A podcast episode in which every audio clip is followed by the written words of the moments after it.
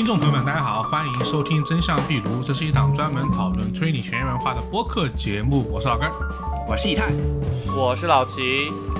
本期节目我们给大家带来一个经典的悬案啊，它叫迈克尔·彼得森案，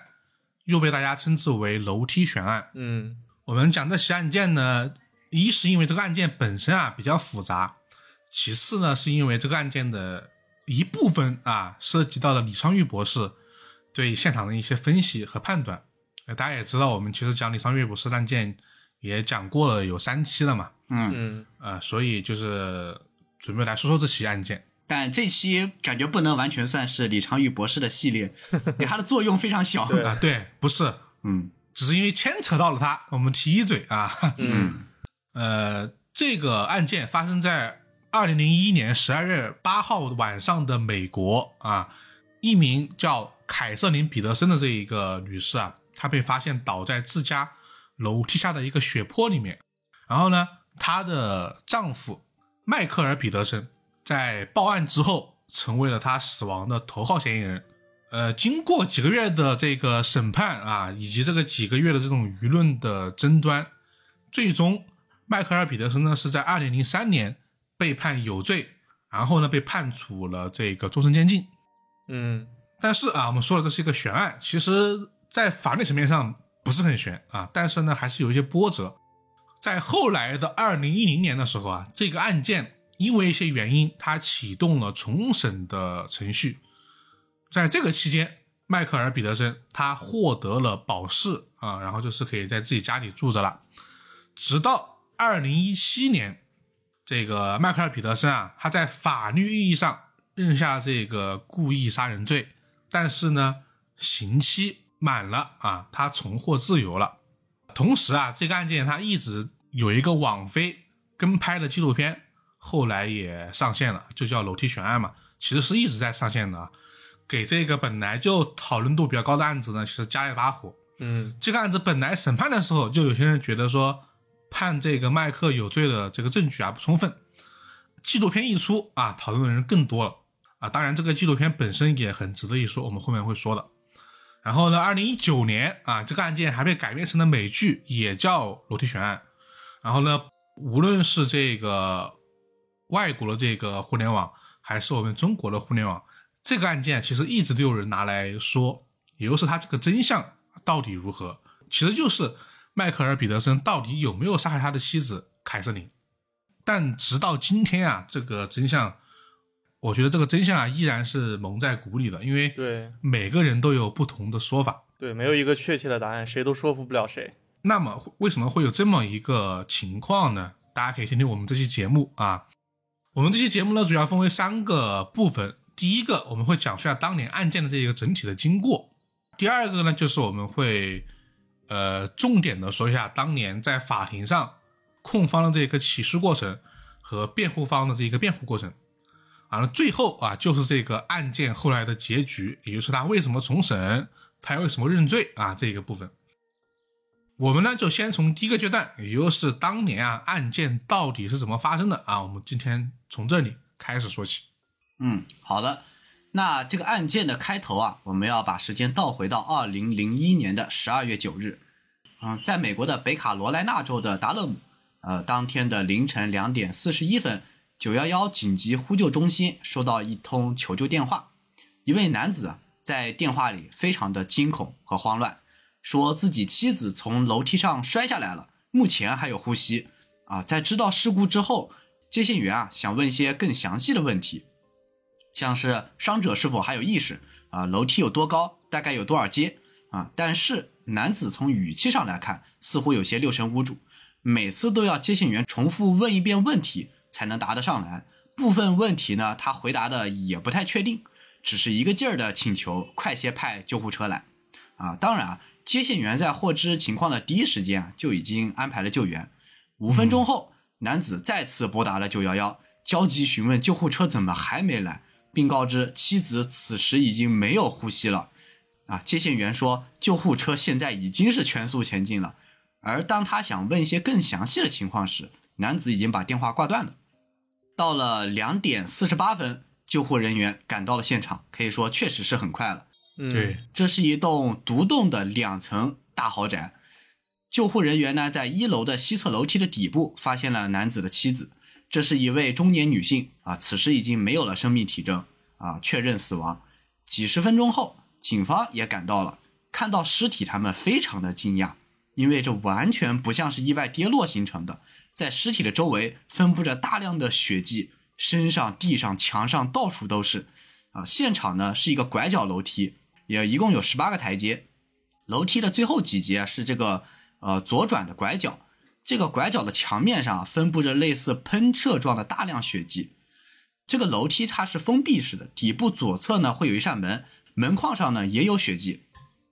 而我们到时候也会把这个现场的这个一些图片，我们也会放在这个简介里头啊，嗯方便大家观看。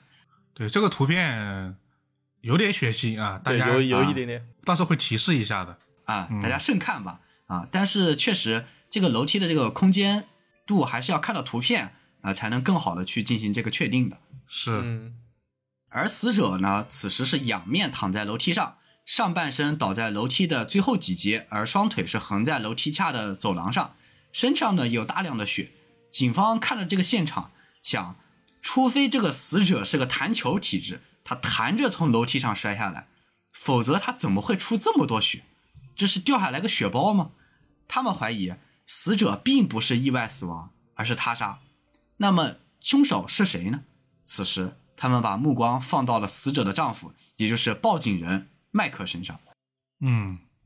麦克全名叫做麦克彼得森，曾经是一名这个越战老兵。一九七一年，在随部队前往关岛的途中，因为车祸腿部受伤啊，就退伍了。呃，之后呢，就跟第一任妻子生活在西德，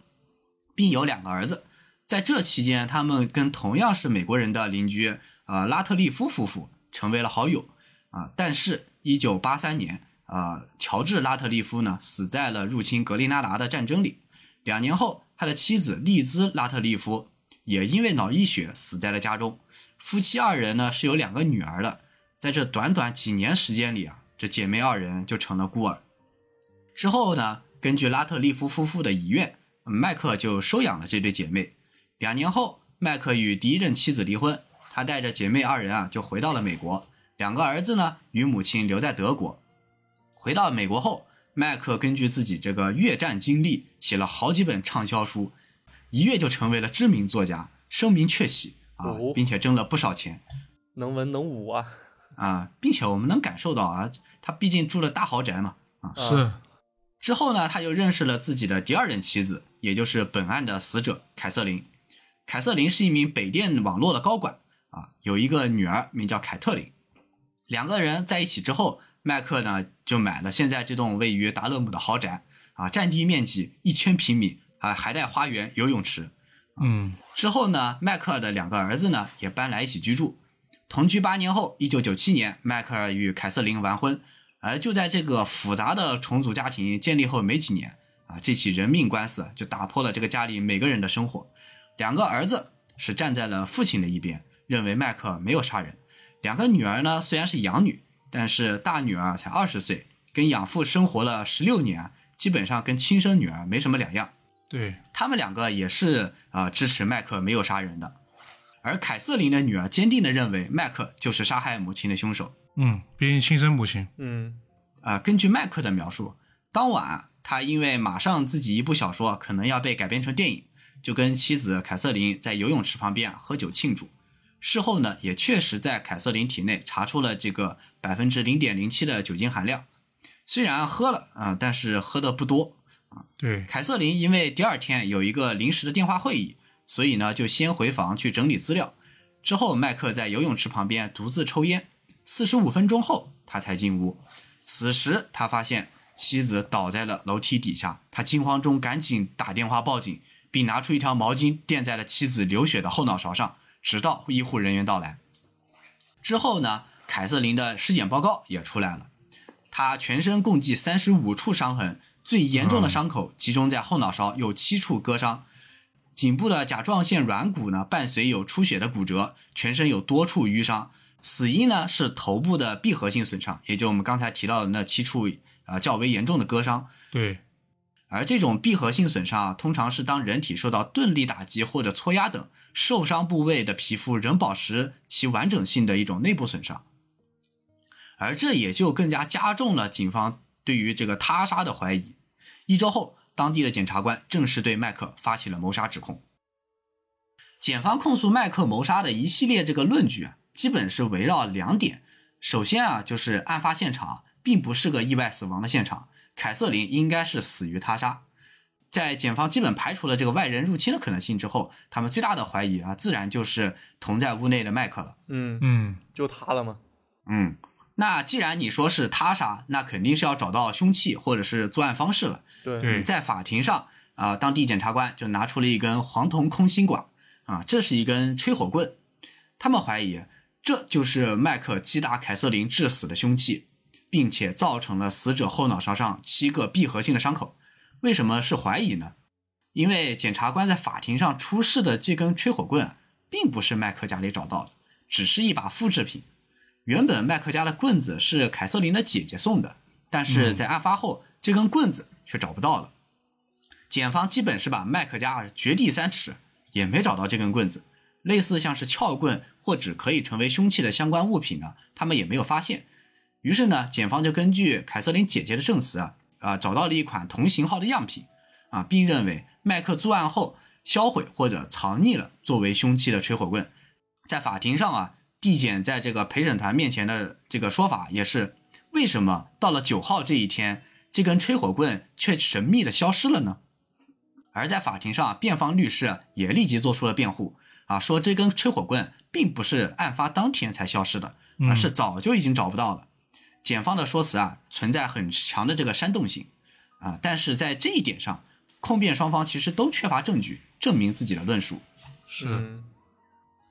再者啊，就是控方也提出了一系列证据来说明凯瑟琳是死于他杀。首先是检方两位重要的出庭专家证人的证词，其中一位是当地的法检德波拉莱德什博士，他说，首先跌倒造成的死亡啊并不常见，像这种大量血迹的现场几乎是闻所未闻。而他呢也给出了更细致的分析，他认为受害人面部的擦伤和挫伤，比如右眼睑和左眼下方的伤口啊，并不是跌落导致的，因为这些区域通常是被眼部的骨骼所保护的啊，一般来讲是不会直接接触到地面的。对。啊可以想象，就是眼眶呃靠内侧的这些部分区域。啊，如果你接触到平面的话，应该会有，就是这一圈的这个眼部周围的一圈骨骼先碰到，嗯。而不会伤在这个相对内侧一点的部分，嗯。甚至是右眼睑的这个地方啊，所以这是一个矛盾点。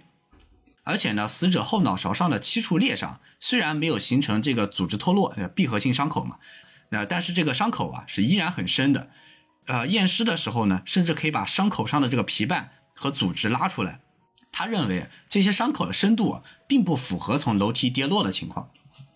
这是控方的第一位专家，而另一位出庭的专家证人是血迹鉴定专家杜恩迪佛啊，这个人非常重要啊。他认为啊，被害人至少承受了四次打击，因为他在楼梯的第十五节和转角处啊发现了三处肌肉接触点。啊、第四次呢，则是因为他经过实验，用那根吹火棍至少要经过四次的打击才会开始流血啊、大家可以听听看他这个判证的逻辑，其实是有一点奇怪的啊，对，他有一点反证的意味在里面了。结果出发有一点点，嗯嗯，他判断转角墙上和顶梁外部的溅落血迹跟发生在十五级楼梯处的肌肉接触点应该是同一时间出现的，所以凶手呢就是站在这个楼梯的外侧。大家可以结合这个现场的图片啊啊来想象一下啊，在被害人走到第十五级时，也就是刚刚露出这个门框的时候，嗯，啊、遭受到了攻击。而迪佛表示，类似的犯罪现场他见到过很多次，啊，这必然是殴打形成的现场血迹无疑。而对于这个说法呢，同样在业界有很高权威的另外两位血迹专家，一位叫做巴顿·埃伯斯坦，和一位叫做特里拉伯的两位专家，也都做出了和迪佛相似的鉴定报告。嗯，除此之外，控方也表明还有一系列证据也能证明这是个谋杀现场。其一，凯瑟琳的背部啊提取到一个麦克沾着血的鞋印，啊，要知道我们刚才提到了，凯瑟琳的尸体是仰面倒在地上的是啊，啊，背后出现了她丈夫的鞋血鞋印啊，这就非常不合理了。嗯其二，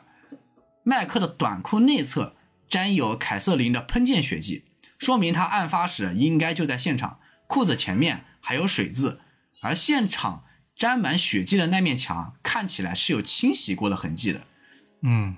啊、我们也会放那面墙的这个血迹的图片嘛，大家可以看一下，是有一些液体流反方向流下的这个痕迹在那里了。对，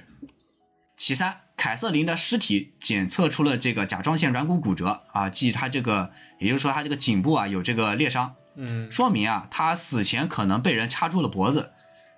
呃，如果说是这样子导致了这个伤口的话，那他插的可能性就是非常非常大的。对，因为如果是跌落的话，这个伤口很难造成。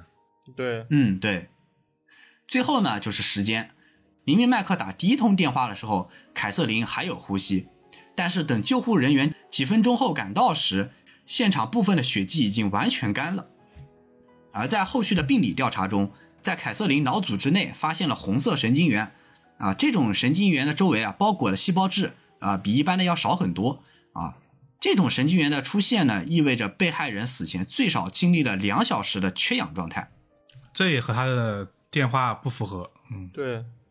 呃，对，这和他的证词不符合。麦克说他最后一次看到他健康的妻子，到发现他倒在血泊里只有四十五分钟，嗯而最后检测出来凯瑟琳的这个缺氧时间高达了两小时。至少两个小时。嗯，对，这就非常不合理了。而从凯瑟琳最后发给同事的邮件来看，她进屋的时间也远远早于麦克说的时间。他看邮件的时间是十一点四十五，但麦克那个时候啊打电话已经到两点四十了吧？我刚刚说。对，是的。嗯所以麦克的从电话到证词，他的很多时间点是跟现场的事实不能够一一对应上的。嗯，所以，呃，检方可以怀疑麦克无论是在电话还是证词里面，他都撒了谎。而且这一点我可以补充一下，就是麦克当时第一次还不是这么说的，对，他第一次说的是他跟凯瑟琳一起回屋，嗯。然后他折返游泳池关灯，然后回来房子发现意外报警了，这是他第一次说的。对，但是他后来之后，因为这个做了尸检，还是就尸检之后，嗯。尸检已经出结果了，然后已经有了刚刚一太说的那个四十五分钟那个结论之后，他改了证词，他又说两个人在泳池边喝酒聊天聊了很久，然后凯瑟琳说有电话会议要进屋，然后呢，麦克在室外抽血压、抽烟，嗯，然后待了四十分钟，然后才进屋，然后发现了意外。这是一开始的说法。对这个改编的说法，也让对他的怀疑加了特别特别多。嗯嗯，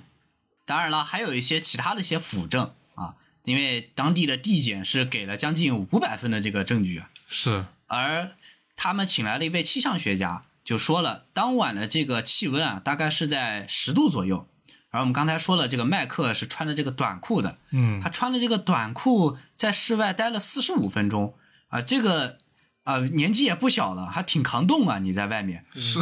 北方人表示我也扛不住。啊。主要是凌晨啊，啊对，但是不是一个铁证嘛？嗯。就麦克说，我参加过越战，我身体就是啊对。抗造抗打耐寒。啊，而且他不能排除意外情况嘛，其实就是，嗯对，只是不合常理，只是作为一个佐证。嗯，好，以上就是检方去证明啊，凯瑟琳的死呃并不是个意外，而是他杀。而且麦克的证词以及当晚的这个很多的一些行动，有很多跟事实不相符的地方，嗯所以他的嫌疑非常的大，而且很有可能就是麦克杀死了凯瑟琳。嗯，是，好，说完了这个作案的可能性，接下来检方就要说动机了。他们认为麦克的动机主要有两个，呃，首先就是麦克婚内出轨啊，嗯。并且出轨的对象还是男性啊嗯，没错，麦克呢还是个双性恋，他自己也承认了他在婚内与一些年轻男性啊有染。麦克在纪录片里也说，自己的出轨行径啊，并没有影响到自己的婚姻啊，因为感情慰藉自己的妻子能够满足自己，不过还需要有其他人来满足自己的其他需求啊，这就是妥妥的标准的渣男发言对标准啊，渣男标准发言，他应该在现在的美国说这句话。他就是只想享受啊，不想负一点责任啊，是，并且啊，当晚他还在与一位男妓啊互发消息，啊，检方认为当晚是凯瑟琳看到了麦克与外遇对象的聊天记录，发现他不光出轨，还是个同性恋，于是呢就开始与他发生争执。冲突升级之后，麦克手持凶器打死了凯瑟琳，并伪装成从楼梯跌落了假象，之后报警。嗯，嗯，很有可能。对，是很有可能的，因为这个北卡啊，呃，毕竟二零零一年嘛，算是个保守州啊，是，就是总体来说，对于这个少数群体啊是不太友善的啊，尤其是发现了丈夫出轨，而且他还是个同性恋之后，这个可以理解死者是当时啊失去理智，然后呢冲突升级，这是完完全全有可能的。是，嗯，还有一点，那就是凯瑟琳有一份高额的人身意外保险。哦，嗯熟悉的元素来了。嗯，虽然这夫妻二人啊都是高收入群体，但是迈克尔在结婚的第二年开始就几乎没有了收入啊，因为可能不写书了嘛，就是版权费也太不太收得到了啊，家里的经济支柱啊就已经变成了就职于北电高管的凯瑟琳，所以检方怀疑啊，迈克因为经济问题为财杀人。对，而且他的受益人就是他麦克和他的那个他的亲生女儿。嗯，对。而最后呢，也是检方的杀招，嗯那就是麦克在西德的邻居利兹拉特利夫的死。我们刚才也说了，就是麦克收养的那对姐妹的母亲嘛。啊，嗯，当时是邻居嘛，住在邻居的对家里。当时是说他死于脑溢血，但是呢，检方经过调查发现，他其实也是从楼梯上面跌落下来的。当时的德国警方啊，没有做非常详细的调查，接到报警后，他们就来到了利兹的家，给他做了脊椎穿刺之后呢，就立马判断他是死于脑溢血，之后呢，就当做普通的病理死亡处理了。嗯，而据当年的目击者称啊，利兹也是倒在家里的楼梯下方，现场的有些小的血迹，但不像凯瑟琳那么多。而且当天麦克同样去过利兹的家。呃，查到这里，检方决定对利兹进行开棺验尸。太巧了。对，太巧了。接着呢，他们在利兹的后脑勺上同样发现了几处裂伤，虽然不如凯瑟琳伤口那么大，但是也说明利兹并不一定死于脑溢血。嗯，更巧了。是，对，这可以说是一个确实是检方的大杀招。呃，从相似的场景、相似的楼梯跌落，就能给陪审团一个暗示，就是麦克很有可能是一个用同样的杀人手法啊进行这个连环杀人的一个杀人犯嗯，因为实在是太相似了。啊。对，嗯，而面对检方的指控，麦克呢也没有坐以待毙，毕竟啊他是个有钱人，于是呢他就立马发动了超能力，啊、召集了一个实力强悍、人数众多的辩护团啊，其中就包括、啊我们刚刚有提到过的啊资深的啊刑事案件律师鲁道夫和多位在刑侦领域颇有名望的专家啊，其中就包括我们比较熟悉的李昌钰博士。嗯，啊，我们刚刚说的呢，就是他的案发过程，还有当时控方的一些主要证据吧。对，指控之类的。对，因为其实当时的这种零星证据啊，啊特别多，这种小的啊、侧面的啊也特别多。嗯就比如说我们刚刚提到他这个保险嘛，就是那四个支持迈克尔的这个孩子，都是从迈克尔那拿拿零用钱的。嗯然后呢，这个遗产呢，跟这四个非亲生的女儿呢是没有任何关系的，对，但是呢，跟迈克尔是有是有关系的。对，所以说这个也是当时的一个小点吧。然后我们刚刚也说了这个麦克自己的证词嘛，他这个四十五分钟的这个时间嘛，嗯我们刚刚应该也说了，其实就算是他过了四四十五分钟，但是这个时间点和现场那个血迹的干涸情况依然是不符合的。比如说那些血迹可能已经有存在了九十到一百二十分钟，有这么长时间，依然是不符合这个情况的。而且，呃，当时有发现过一串就是赤足的脚印，就是没穿鞋的脚印，一直从尸体的位置走到了洗衣房的面前，嗯，然后呢停在了洗衣服的这个水槽前，又折返回到了厨房，这是一个血液证据。还有一个是在当时大门的一个门侧的有一条血迹，然后呢门外还有两滴血，所以呢这个血迹也是很奇怪的。当时警方怀疑是麦克出门丢凶器的时候留下的。呃，因为大家都知道丢凶器可能会有这种垂直滴滴落的血迹嘛，嗯，嗯对，然后凶器又恰好又不见了嘛，是吧？嗯，但是辩方是认为大门口的这串血迹是当时这个警方调查取证的时候没有走规定程序而出现的失误意外跌落在那里的。是这一点，我们就正好就这会儿说了，因为啊，现场啊特别混乱，有这个医疗人员，后面呢还来了这个警务人员，导致还有麦克的亲戚，对好多好多，还有麦克的很多亲戚，因为他家其实是一个也是个大家族吧，呃大家族嘛，有钱人嘛啊，对哥哥姐姐啊，然后还有凯瑟琳这边的亲戚嘛，很多人，嗯。所以现场其实遭到了很大程度的损坏，包括当时那个现场的一些照片，你会发现前一张照片是有血的，嗯，后一张照片它就没血了。了，然后甚至啊，那个我刚刚不说墙上那一些有感觉有点血迹有擦拭的痕迹，这一点也有两个不一样的照片，有一个是血比较多的，有一个有擦拭过的感觉，但这个所以后面我们会讲会成为辩方的一个攻击的一个点。啊，当然这些其实都是我觉得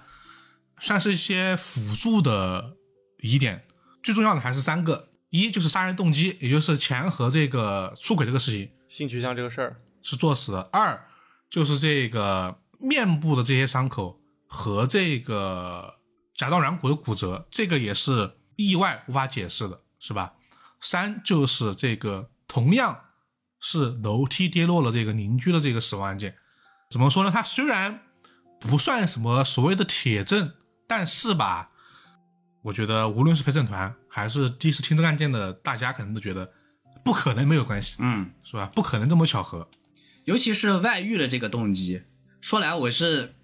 看到这个案子，看到辩护方对于这个东西做出了反击，我也觉得是非常的好笑。就是他们鲁道夫认为，就是麦克的出轨是可以不影响他的婚姻的。就他对于检方这个点的反打是在于，啊，他可以出轨，但这个出轨不会影响他这个婚姻的幸福。他们甚至还把当晚交谈的那名男妓请到了这个法庭现场来作证。就是麦克多次在跟他的沟通当中说啊，经常提到自己老婆，说自己老婆很好，他们的婚姻非常幸福，非常美满。有人说，他们以为这样能在陪审团那里争取一个好的这个印象印象了，就但我觉得这纯粹就是走反路了。对啊，就我不知道鲁道夫和麦克这两个人脑子是怎么想的。就哎，你都已经出轨了，然后还站在边那里跟陪审团说我们的婚姻很幸福，这是啪啪的打别人的脸呢。鲁道夫是不是没有结婚？啊，鲁道夫结婚了，哦结婚了啊而且他妻子是个媒体人，而且还呃大量的参与了这个案件的报道啊，对，因为还是一个全美知名案件。呃，我们也说到了嘛，就是说到辩护这一趴了，因为刚刚大家听的其实都是控方的一个内容，嗯但它之所以成为悬案，或者之所以大家讨论的比较多，还是因为辩方这边有一些比较扎实的就是证据依据吧，。对，当然，首先其实他们打的第一点就是打的这个婚姻啊，刚刚其实以太也说了，呃，没什么作用，因为他们其实就找了很多朋友啊来证明他们呃婚姻很幸福，然后呢也没没有有破裂，对，嗯也没有暴力冲突，然后还特别说了一句话，就是说夫妻间的这个杀人案不会一上来就是杀人。他的意思就是说，呃，如果是丈夫和他妻子，那一定会有一些前兆，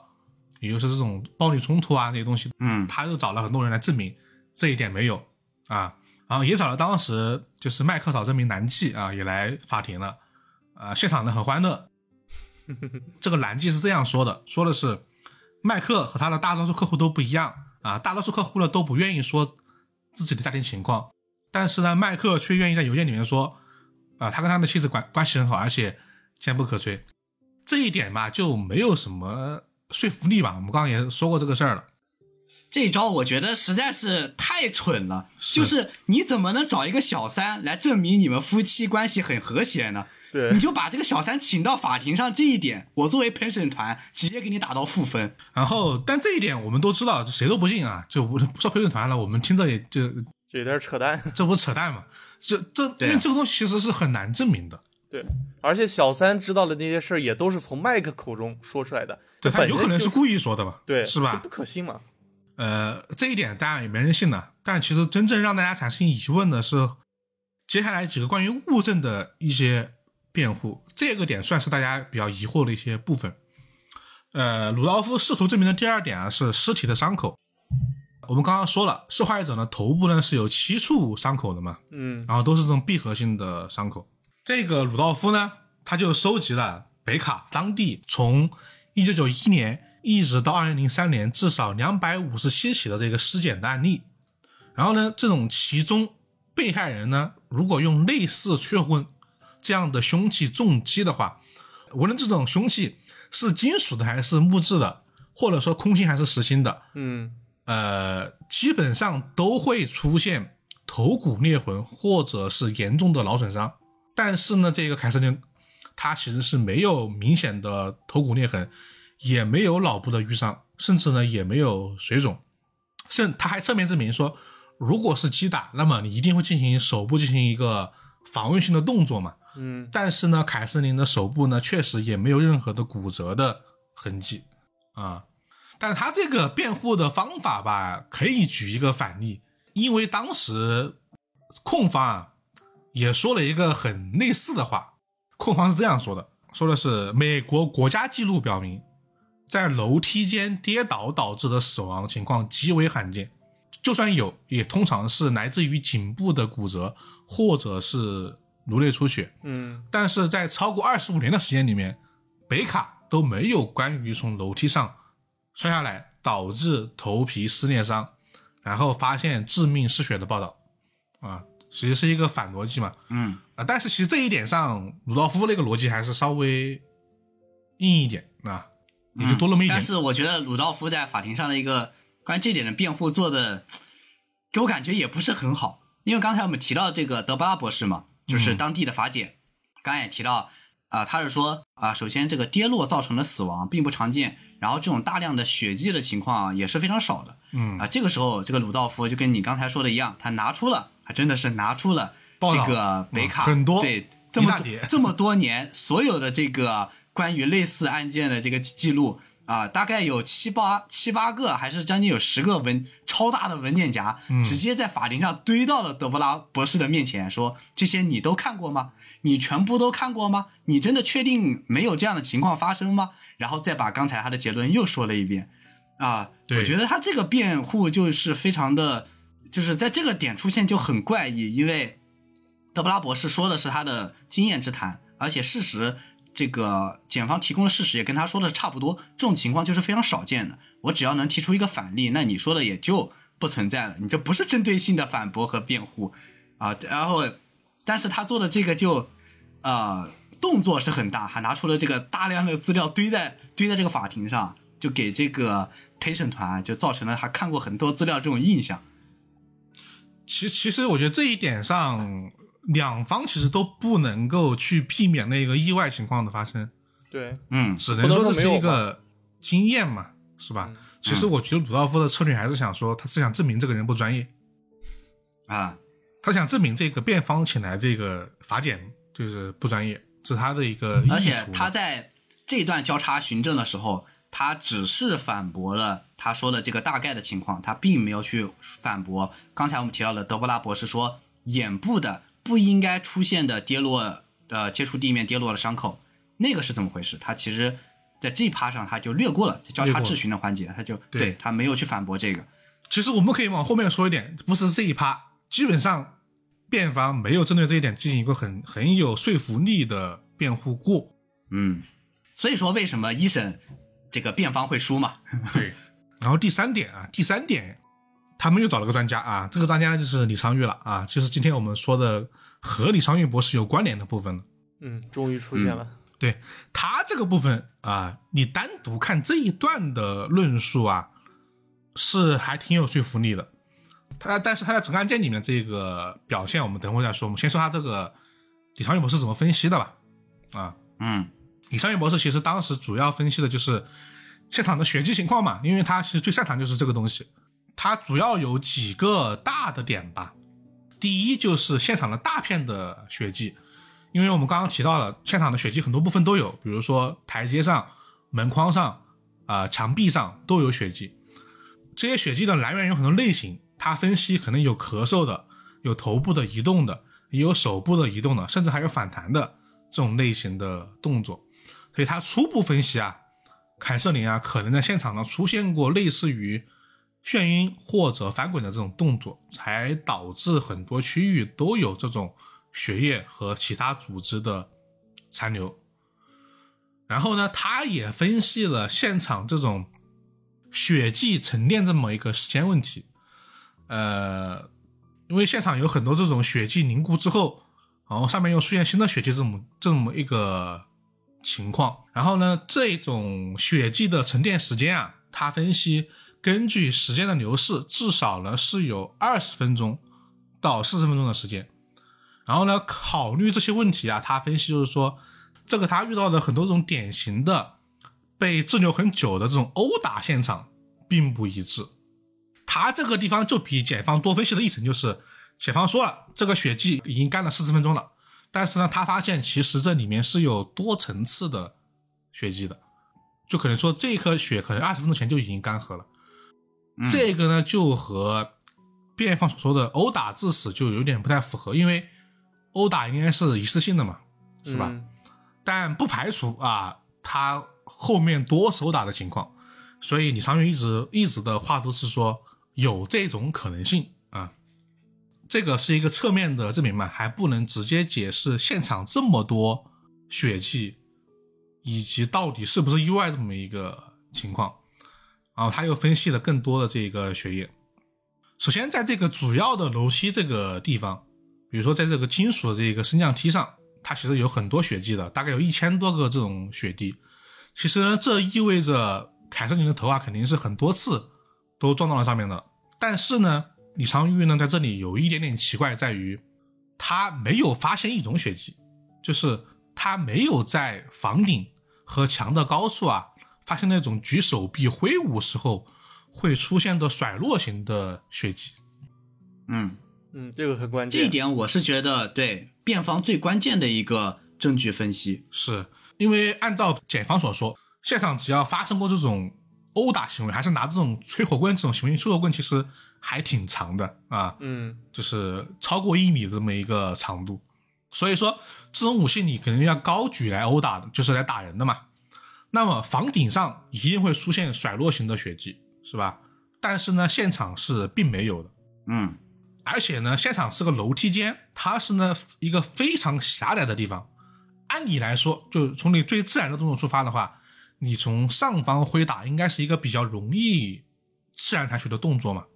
所以说，那房顶上应该会有甩落型血迹，但是没有啊。哎，这个时候，呃，他把路堵得很死啊，他就说，那有没有可能这个人是侧面来挥这个侧棍打人，或者说呢，他没有抡得很高啊，但是只是抡一半来打人。但是就算是这两种情况，墙上的比较高处，那也会出现甩落型的血迹的，甚至呢嗯可能会造成一些墙面的损伤。但是这些损伤都没有，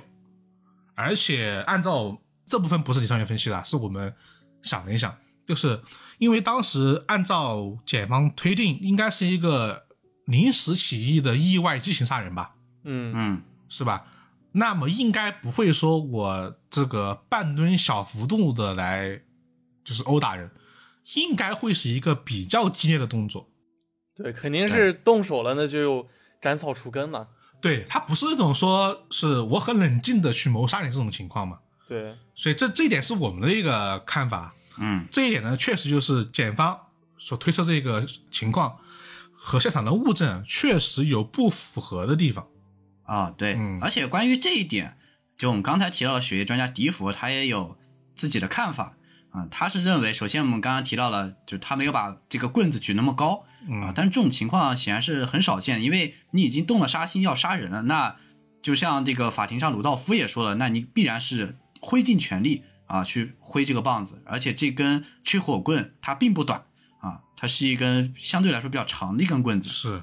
而迪福为什么说没有血迹呢？因为他说，呃，凶手当时在击打被害人的时候，他打一下，然后拿出了一块手帕啊，擦一下这个凶器，然后再打一下，然后再擦一下这个凶器，然后一直这样打了七下，把被害人打死。当然，这种情况大家可以去就脑想象一下下这种就觉得很扯淡。这种情况就容不容易出现？就一般人在杀人的情况会不会出现这么这这这么有这么犹豫的这个情况啊？首先他挥了时候他也不挥圆，然后呢打完之后还要拿出这个手帕再擦一下，就跟这个所所谓的激情行凶的这种感觉是不太能对得上的。嗯而且你这样打，那犯罪嫌疑人为什么不反抗呢？首先他肯定要正过来对你吧，因为他打的是闭合性伤口啊，就很明显有几下是没有那么深的，而且你也没有挥尽全力，对吧？对那他肯定会转过来正面面对你。那为什么正面没有或者说就跑吗，对，那如果说正面转过来的时候，为什么没有出现这个闭合性的伤口？而且跑的话，那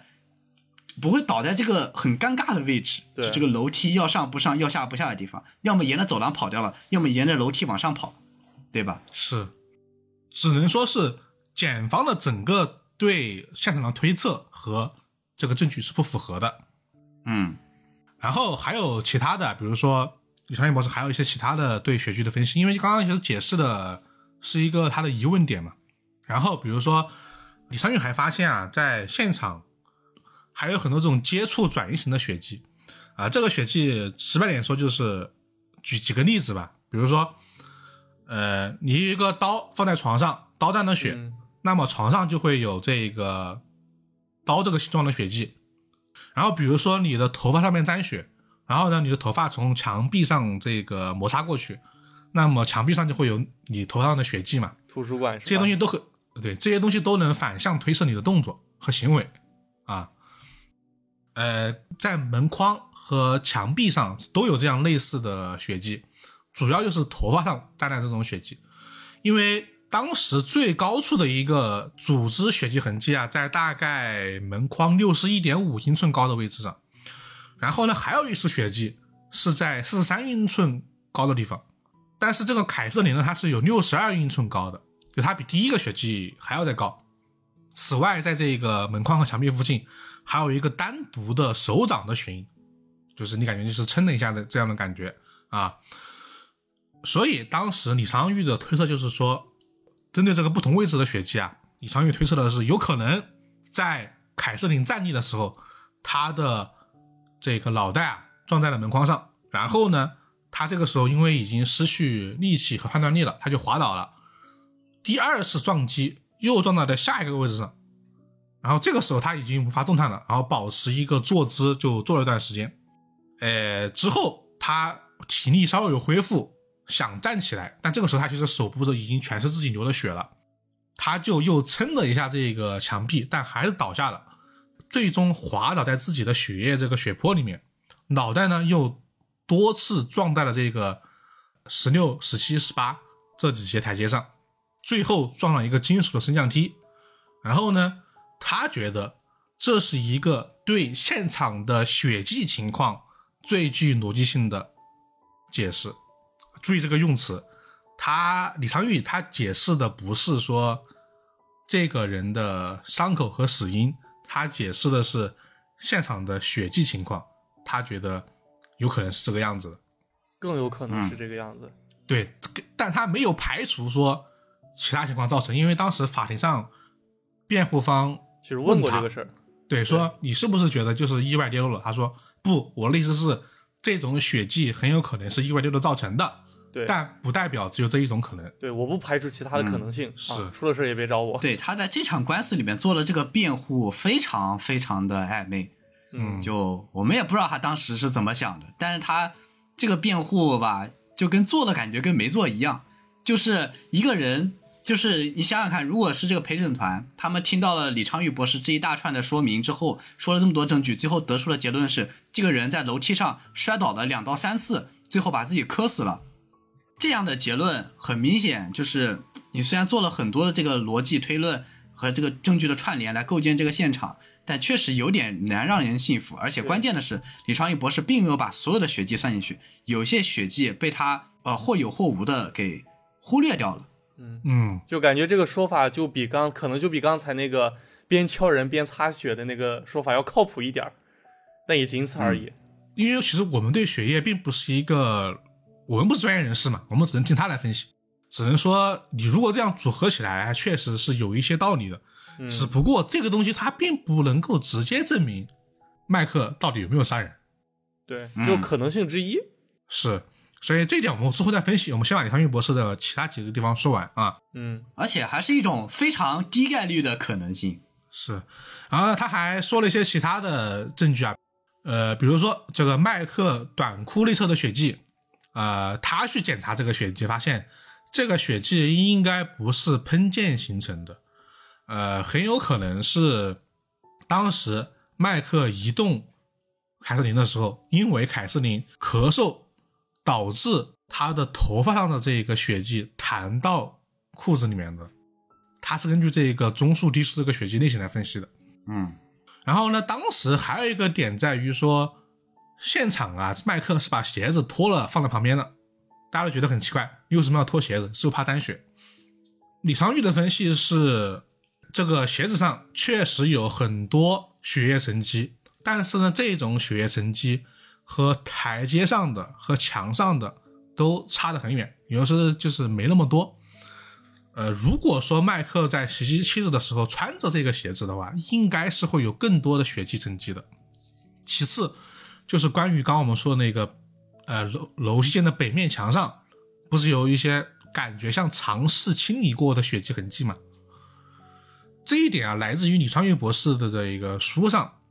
根据书上的这个资料显示，当时这个墙上啊，应该是警方喷射过发光胺。发光胺呢，其实是一种在事故现场来检测血液是否存在的一种化学试剂。嗯然后其实照片应该是有一个是喷射之前的照片，一个是喷射这个发光胺之后的照片。然后这个墙上所呈现这种被抹除的痕迹啊，很有可能是喷射发光胺之后造成的，因为是那些液体本身的溶解造成了很多这种滴落型的这种白色的痕迹啊。哦，对了，他还有一个，他就是主要就是谴责了一下笛福的实验啊，他就是很看不上啊，说嗯这种不能叫实验，这种只能叫一种计划好了的测试，或者说是 单边证明啊，这是他的用词嗯就很稍微委婉了一些。啊。啊对，而且关于这一点，检方甚至还想辩驳一下，就地检拿出了当时就是之前李博士赠予 这个是很好笑，对，很好笑。然后当地的地检拿出了一本李博士当初就是送给迪佛的一本书，然后上面写了一些像是比较恭维的话，就是呃你的实验室或者是你这个研究啊做的挺好，然后这本书送给你，然后就是你的工作仅此留念啊、对，工作很好，然后之类的这样的话。然后呢，递检就拿这本书问李昌钰博士，就是你写这段话并且送这个书给他，是不是你非常认可笛福的这个人的学术研究和他的这个呃学术水平？嗯，然后李昌钰博士就说：“不，不是，这是一种中国人之间的客气啊！我不能去别人的实验室里，别人请我参观了，然后我送他东西，然后我给他一本书，上面写着不，你做的真差，这些东西都做的太差了啊！我不能这么写啊！我一定要写一个，就是啊中国人的礼貌的情节，我一定会在会上面写啊，你做的很好，你这种研究精神值得我们学习。”李昌钰啊，对嗯这是一种中国人的习惯啊。对我们通常在这个时候不会说实话的啊。我们就是客气一下，你别真当真。说实话，那个法庭这个环节是很严肃的，当时我们都看的也很严肃，但是到这一段真绷不住了，因为这段中国人看都会觉得搞什么，居然 用这段话来证明他的他的称赞是真实的，就很好啊，笑虽。然全场就是好像一开始只有李昌钰博士笑了，然后他拿旁边的就辩护律师吕道夫来举了一个例子，然后我就说啊，我不能哪天去鲁道夫的这个律所，然后说啊，你这个刑事辩护做的太烂了，你还敢请我来？我不能这么说。然后这个时候，这个现场和这个辩方才开始笑了。啊，一开始检方拿出的时候，全场是很安静的，只有李昌钰博士自己笑了。嗯，这可能就是呃这个东西方文化的差距了。是是是，就是一种客气嘛，一种礼节啊，对，一种礼节。就是我真的跟你客气客气，你怎么能当真的？还当真的呀？我们先不说案件如何，李昌钰至少对迪福所做实验这些，他是相当不满意的。他觉得他没有这个以这个事中立实为依据的这个精神，中立的态度和事实为依据的这个精神去做这个实验的嗯啊，因为你是从结果反推来形成的，就是你在反推怎么样才能形成这些血液，怎么样通过吹火棍来形成这些血液啊，这不是基于一个事实去进行的研究方式。嗯，啊，然后就是辩护方最后一个还比较能拿得出手的证据是，他们在辩方举证的最后一天，他们找到了一个物件啊，还给大家看了，是一个中空的黄铜材质的吹火棍。嗯因为之前就是控方不是找不到嘛，哎，嗯但是他们找到了，是有一天啊，他的这个大儿子啊，在他们家的车库里面找到的。当时他还特别找了这种录像来全程拍摄他把这个吹火棍拿出来的这个场景，怎么感觉是有啊比如说准备的呀？这个有锈斑，然后呢又没有损伤，然后呢法庭上也强调了说上面有很多土，有很多尘土，然后呢还有蜘蛛网和死昆虫，说如果说你用了这个吹火棍，怎么可能是这样子呢？而且这个吹口棍啊，它没有凹痕，也没有缺口，那如果你用这个吹火棍去打人的话，它应该是会变形的啊。但是这个证据啊，就像刚刚老七怀疑的一样，首先这个证据是你家的大儿子找到的，嗯是吧？很奇怪。而且啊，之前警方其实大概派了二十多名警察搜索过这个房子，没找到。但是呢，你在车库里面找到了，这个东西就很奇怪。太假了！就警方是有多想找到这个吹火棍，但凡看过他们这个法庭上的辩论，就能知道，如果有这个吹火棍，警方这个辩护可以说是板上钉钉。对，啊、他们非常想在这个房子里找到，已经是真的是掘地三尺的在找了，就不停的在找，但是没有找到。但居然能被你这个大儿子一个外行人莫名其妙的从车库里摸出来，嗯。而且你你们为什么会跑到那个车库去，意外的发现了这根陈旧的吹火棍呢？对，甚至还提前准备好录很奇怪。录好东西了。没有，他们不是提前准备好了，是先发现了，然后哦他们哦当时是在跟拍，就网飞是全程跟拍的，所以再去拍了那把拉栓那一段。但是我觉得问题在于什么呢？因为你没有拍到他怎么发现的，嗯，对，你只拍到他怎么把它拿出来了，这是有问题的。对，嗯，嗯。而且呢，这个当时啊，还有一名来自于缅因州的商家举报说，麦克从他的公司里面买过三根吹火棍，而且提供的这个付款的信用卡信息和这个运单。但是呢，这个证据有点没有作用，在于什么？他总共有三个运单嘛，然后两个这个运单的时间证明，就是寄出的时间是九月二十九号，然后呢，还有一根啊，他还找不到这个记录了，不知道什么时候寄出去的。但是鲁道夫在这个法庭上出示这个证据啊，是在九月二十三号，所以没有你不能证明吹火棍到底是不是他买的嗯，啊。从视频里面看吧，这个吹火棍确实挺旧的，挺保真的。呃但是呢，它到底怎么来的，你真不知道怎么来的。对你没法证明它就是那个当初录像带里面家庭录像带里面出现的那根吹火棍儿，嗯，就还是很值得怀疑。对，但是我们必须得说的是，因为啊，这个控方他确实没找到证据，对，没有凶器。这一点其实是让广大网友们怀疑的一个点，因为按照时间来说，他应呃麦克应该不会能把这个凶器丢到太远的地方去。嗯，对，就是核心，其实就控方而言，他们所有的推论是建立在用这根吹火棍，呃，把人这打伤致死的这个理论基础上的。但是最重要的一点就是这个凶器他们是没有找到的，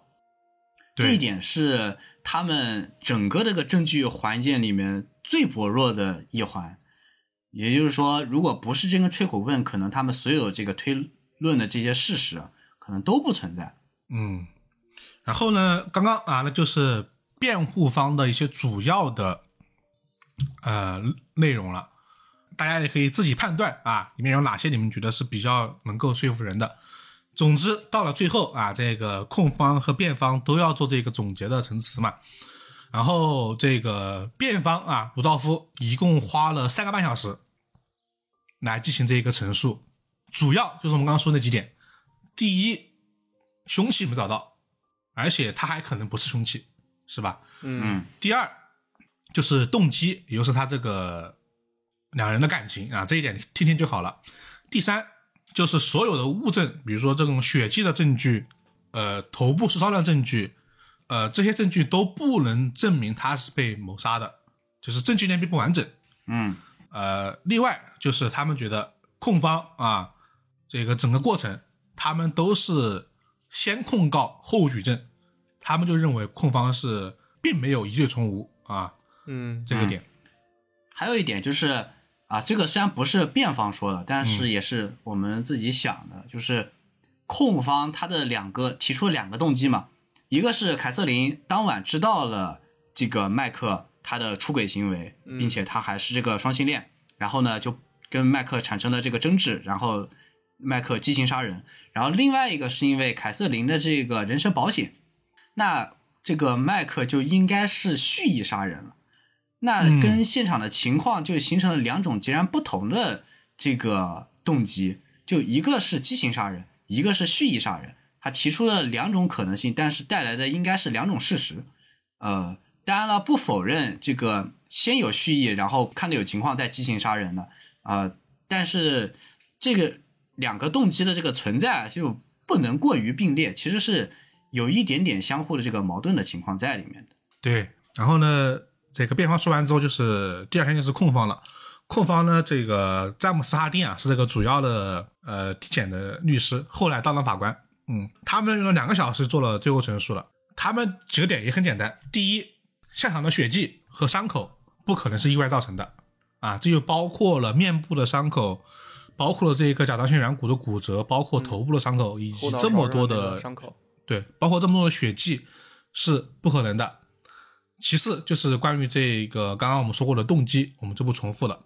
以及最后啊，就是那个德国的拉特利夫的命案，也是他们的一个主要的点。嗯，这个千万不能忘了，这个很重要。他们那个很重要啊，因为当时，呃，这个拉特利夫的案件啊，以这个血迹的这个意外情况啊，当时辩方说了两段话，我觉得就是印象很深刻。我重复一下，当时他就问，就针对这个拉特利夫的命案，他们就面对陪审团所说啊，说你们真的相信闪电会两次劈中同一个地方吗？你们相信吗？嗯他说，被告知道如何将这个案子编造的像一个事故，因为他他有这方面的经验，而且他曾经成功过一次。这一次他以为这个手段可以再次奏效，但是呢，他失败了。嗯然后关于这个血迹，他是这样说的：“他说，女士们、先生们，这些墙在向你们说话啊！三次八处伤啊，女士们、先生们，有谁会因为从楼梯上摔下来而使脸上、后背、手上、头上以及手腕上遭受三十八处创伤呢？即便是摔下来两次，这太不合理了。嗯而且他还加了一句话，他说的是：“这呢是违反，意意思就是意外啊，这呢是违反直觉的。你会觉得这个案子怪怪的，因为这就是编造出来的。嗯这是两段根据他们最有利的两个点说的一个话吧。说实话，说为什么控方会赢，这个结案陈词真的比辩方好太多太多了。而且这两个点也是大众所怀就是认为的点嘛，就是他说的很精准，是啊，他把这个案件非常值得引人注意的点，用非常好的句子把它概括出来了。而且这两个疑点至今也无法完全解释，确实是一个很大的疑点。然后陈词完之后啊，最后就是陪审团投票。陪审团经过五天的时间，最终一致认为麦克彼得森有罪啊。然后呢，法庭也宣布他呢被判有罪，然后呢被判处了终身监禁。这又是当时的结局，嗯二零零三年的结局。啊、那么我们刚刚也说了啊，他后来又重审了啊，这呢又牵扯到另外一段非常具有戏剧性的事件了，就是他从零三年一直被关到了二零一零年，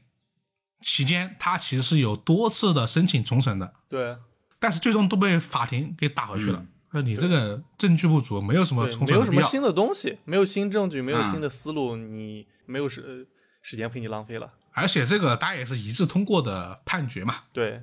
对，但是哎，这个新的证据，它恰巧它就意外的出现了啊，这个、啊天上掉下来的啊，对，而且呢，我们还很熟悉它 对，啊，其实严格来说的话，不能算是一个证据，而是当初那起案件里面的控方团队中有一个人啊，他出了点问题，而且是很大的问题、是、啊，从而成为了就是案件成功上诉的一个条件啊。那么这个人是谁呢？啊，这个人就是在本案中通过那个一系列花里胡哨、呃乱七八糟的实验啊，证明麦克是凶手，并且让我们李昌钰大佬都哭笑不得的那个血液痕迹鉴定专家啊，迪福。嗯 迪福的这个事儿呢，呃，说实话和本案其实没有什么关联，只能说是一个啊、恰好联系在一起了吧。迪福的这个事儿呢，是要从一九九一年，也就是楼梯悬案发生的十年前开始说起。当时有这么一个案子，啊、说是一个叫托马斯的人，他那他当时是在正常在马路上开车，结果无意中啊，在开车的路上发现了一具尸体。然后之后他也是很快报了警，但是在之后呢，警方啊、去找他问话的时候，在他的车上发现了一处类似于血迹的那么一个痕迹，并且让一位不知啊身份的血液痕迹鉴定专家迪福 进行了一个鉴定嗯啊，最终这个托马斯是被判处了一级谋杀，终身监禁，因为迪福作证啊说他检测过了那滴血迹是一滴人血。但是呢，这个事儿就在十七年以后，这个一滴血案就迎来了一个反转。就当年警方在他车上发现的那个疑似血迹的污渍，其实在当时被检测的时候就已经证实那玩意儿就不是人血，而且迪夫是知道这个事儿的，就是他检测出来的，但是他隐瞒了这件事儿。嗯，虚假陈述，对，就导致了呃托马斯这么一个冤案的一个诞生。呃，经历过塌房的，就是各位听众可能就知道，当你的偶像出现一件坏事的时候，往往会被扒出来更多、更多、更多件的坏事儿。而而且是司法机构，你只要出了个事儿，要对他进行调查的。对，嗯，大概也就是在二零一零年八月的时候啊，警方他们确实对迪福进行了一个司法调查，并且成功的扒出了迪福更多的一个事儿。然后最后发现，迪福居然曾经居然在三十四起案件中进行过一个虚假陈述，而也正是以迪福翻车这么一个事件为契机，卢道夫也是抓抓紧了机会，赶快提出了一个上诉。因为在当年的那个审判中嘛，迪福的血液鉴定结果确实是对案件的一个走向起到了一个关键的一个作用吧。嗯，而且现在呢，既然迪福是有问题的，那他们当年的那个结果是不是也是有问题的啊？那那个审判是不是就没有那么的具备合理性了呢？他是这么一个想法。对程序正义嘛，对，嗯而且不仅如此，就是在关于本案，就是楼梯悬案是否应该被重审的那个听证会上，卢道夫更是把迪夫其实扒了个一干二净，就除了那三十四个案件虚假陈述外，还有更多的事儿也都说了出来。比如说，当年迪夫曾经在法庭上声称过啊，自己曾经在两百多起案件中进行过血迹形态分析的这么一个工作，嗯，但是这个事儿呢，也是假的，是子虚乌有的，是他编出来的。他实际参与过的分析血迹形态的案子只有三十六起，去过现场的更是只有十七起。他不算是个菜鸟，但是肯定没有他说的那么好。而且就是在他实际参与过的那些案子中，他真正做过血迹实验的案子只有三起，而当时最近的一起还是麦克案发生的十一年前，也就是一九九零年的时候，就是很早的一个历史了。嗯，十一年嘛，隔太久了。对，非常久。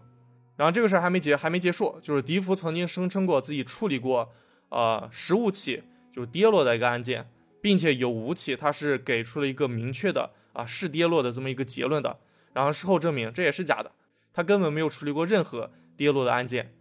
说白了，这个人就是一直在招摇撞骗。那现在既然已经证明出就是迪福这个人能力有问题啊，他人品也有问题，再加上当年迪福其实做过了那些实验，我们之前也都说过一些，就是有一种很滑稽的感觉，有种从用结果去反推过程的那么一个呃意图吧，都不能说是嫌疑了。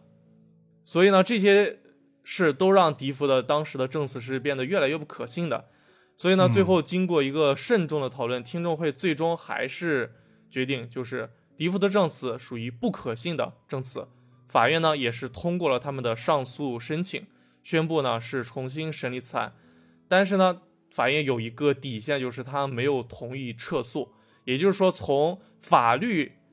意义层面上，麦克还是楼梯悬案一个凶手，他不是以犯罪嫌疑人的身份出庭的，他是以凶手的身份出庭的，只不过是可以让他暂时去保释，可以在家里先休息一下啊。而这个时候呢，麦克其实已经坐了大概八年的一个牢了。嗯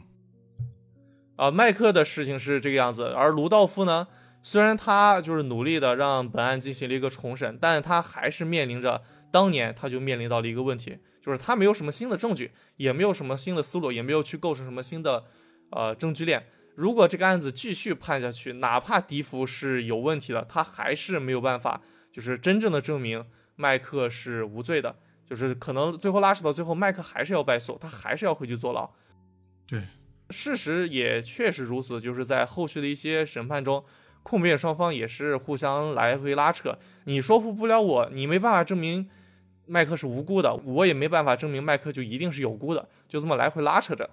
而且麦克他本人其实也是有点累了，有点麻了，因为他当时确实年纪不小了，而且还坐了八年的牢。所以这个时候呢，他的律师、辩护律师卢道夫就给他提了一个意见，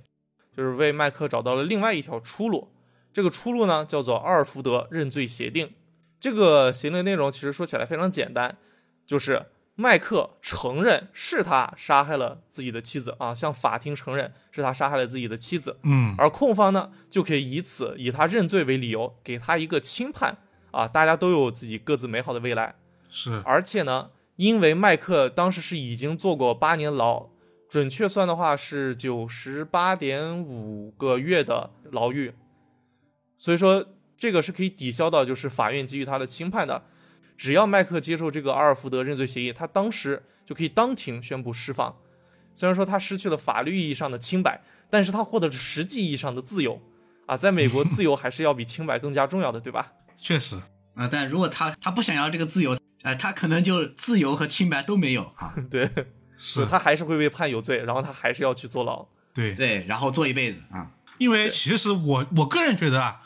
虽然他说了是他自己就是打不动了，但我觉得他可能是怕自己再输。嗯对我觉得他被判有罪的概率还是挺大的。嗯对，还是挺大的。毕竟迪福其实有迪福的证词有用，但是也不是特别特别关键的一个证词，是主要还是那些巧合、那些动机啊，促使了就是麦克被呃判一个有罪。而且我们刚刚也提到了，迪福的那个鉴定，并不是只有他自己这样认为，是还有另外两位同样是血迹鉴定界的大佬，那两位是真大佬啊，不是这个 迪福这种招摇撞骗这个骗呃招摇撞骗的。对，他们做的这个鉴定，啊，虽然说跟迪福有一些区别，但是结论上是差不多的。嗯，这也是控方能拿出来的这个比较有保证的这个这些证据之一。就是虽然迪福被这个 pass 掉了啊、但是我们依然还是能请到其他的血液鉴定专家，一样能给出就是你是他杀的这个结论的。对，只能说在程序正义这个流程里面，如果你这个重要证人他确实有这样的行为，那重审就是能够进入这个程序里面来的。对，啊，对，法院只是考虑到这个程序正义这个情况，是所以才允许你进行重审的。因为毕竟有一个出庭专家，这个完全跟他说的不一样嘛，做这个虚假陈述。对，但是法院也不同意你，就是撤销了这个对你的这个指控嗯，啊，因为我另外还有其他专家做的这个鉴定差不多啊，对啊就是从实质上而言，我没有任何区别，所以我肯定还是要再审你一次的啊。这次的结果不会有太大的区别，我也、嗯法院也可以明确告诉你啊。对，是实实质就是我方控控方力量依旧强横，而辩方依旧没什么进步啊，优势还是在我身上的。是，所以说结果不会有什么太大改变的。所以说，经过就是深思熟虑，也可能是立一些考考量吧。最终在二零一七年的时候，麦克啊最终是决定接受了阿尔福德协定，并且当庭啊就成功释放了。这也就是本案的一个结束吧，真正意义上的结，啊也不能算真正意义上结束，法律意义层面上的一个结束。嗯，但是呢，就是在出了法院之后，在法院之外，麦克依旧是坚称自己没有杀害妻子，他只是为了自由去认罪，但是他并没有去杀害他的妻子。而关于麦克是不是真凶的讨论，其实也一直是有在持续的，所以说这个案子才会被称为悬案嘛。对，呃，主要还是一个有一个网飞的纪录片啊，虽然那个纪录片确实是有一定的偏偏向性的，嗯，然后呢，其次、啊后来出了个电视剧，也拍了这个电视剧，但电视剧里面倾向认为麦克是凶手嗯，啊，然后因为这一段吧，大家都能看到，所以很多人都有自己的猜测嘛。对，就是因为这个纪录片导致我们这个节目录到第二遍。是，我们一开始想到了它的偏差会很大，因为关于这个纪录片背后的一些事情啊，我们也有了解。但是录完之后，没想到偏差这么大，是 就导致我们第二次录这个节目。就因为第一次的时候，我觉得纪录片呢，它肯定有偏向。首先，网飞它是为了流量的，嗯然后至于那个说什么剪辑师跟他有这个情人关系，我觉我觉得就是说，因为我们都做过这个行业嘛，我们都知道，你剪辑师哪有权利定剪的？定剪是导演的事情。对啊，就啊，剪辑师就是个干活的。虽然说美国的电影行业是吧，这个导演也没有最终剪辑权，但是我觉得纪录片可能还是有点不太一样。所以我们当时想的就是说，我们就看庭审的过程，嗯然后呢，我们就以此为资料。后面就是节目都已经做完了，我又看了一篇别的报道，哎，怎么回事？怎么这个纪录片怎么 怎么把检方的很多过程都给删掉了？他没写，对，他没讲啊，然后导致我们觉得这个就有点不太公允啊，我们就我就决定重录了。对，他检方的内容太少了嗯，啊，他全放的全是辩方的。就算你只看庭审的部分，这个偏差还是很大。是，呃，然后呢，网上也出了很多这种呃网友们的讨论啊，一些说法嗯，啊，我们这儿也给大家说一说啊。就是目前在网上能看到的比较受欢迎的说法，假说啊，就是主要有三种，就是对于本案真相的那么一个猜测吧。啊，第一种呢，就是叫做入室抢劫说啊，这个理论很简单，就是说当天晚上其实是有人闯空门的啊，杀害了麦克的妻子之后就溜了。嗯啊，因为这栋房子其实之前就有过被闯空门的那么一个事情，而且不止一次，总共发生了六次。因为本身就是个大宅子嘛，啊，又是知名作家的，又是企业高管的。但是呢，在就是闯空门的人杀害妻子的时候，麦克当时是在屋子外面，他没有听见发出声音，所以说当时就不知道这么个事儿。只不过这个说法是欠缺足够的证据的，因为其实就没有证据能证明，就是说有外人闯入过空门，就完全没有证据去证明这个事儿，只能说有这么个假说。而且是麦克自己说的，现场没有人，就是警方确实怀疑过这个点，但是呢，麦克说他可以拍胸脯证明现场没有其他人。啊，嗯对，这是第一种说法嘛。然后第二种说法叫意外旁观说，啊，因为在本案中，其实大家能明确的看出，首先麦克肯定是存在说谎的问题的，因为他的证词确实有很多很多都啊和事实不相符，他是有这么一个问题的。但是呢，妻子的事故现场也是不同寻常的，就是你说是意外吧，又不完全意外；你说是谋杀吧，又不完全谋杀，就是处于一种交叠的一个状态。而且也确实没有找到就是她丈夫行凶的证据，甚至连真正意义上就双方都认可的那个凶器，其实严格来说也是没有找到的。嗯，所以呢，就有一些人做出了这么一个推测，就是有没有这种可能？妻子啊，这次的遇害，他确实是一次意外。麦克呢，也确实是发现了妻子，就是当时是从楼梯上摔下来这么一个事儿。但是呢，他并没有在发现的第一时间啊就打电话去求救，而是去在旁边坐视了妻子的死亡，就旁观他妻子一点点咽气。甚至说更有就是更残酷一点，更更加残忍一点，就是麦克还补刀了，就是他在妻子遭遇意外后送了妻子一程，然后随后布置好了一个现场，并且在确认妻子真的死亡以后，才打电话叫了救护车。这是网友给出的第二种推论。我是感觉这个其实确实是也是有这么个一个可能性的。嗯说实话，这是我目前就我自己感觉下来，我我比较偏向的一个推论。对，就感觉都能解释得通嗯啊，也也能解释为什么这个凶手这么矛盾，能解释这个现场为什么这么矛盾，就都能解释得通。我们也觉得他应该不是一个单一的现场，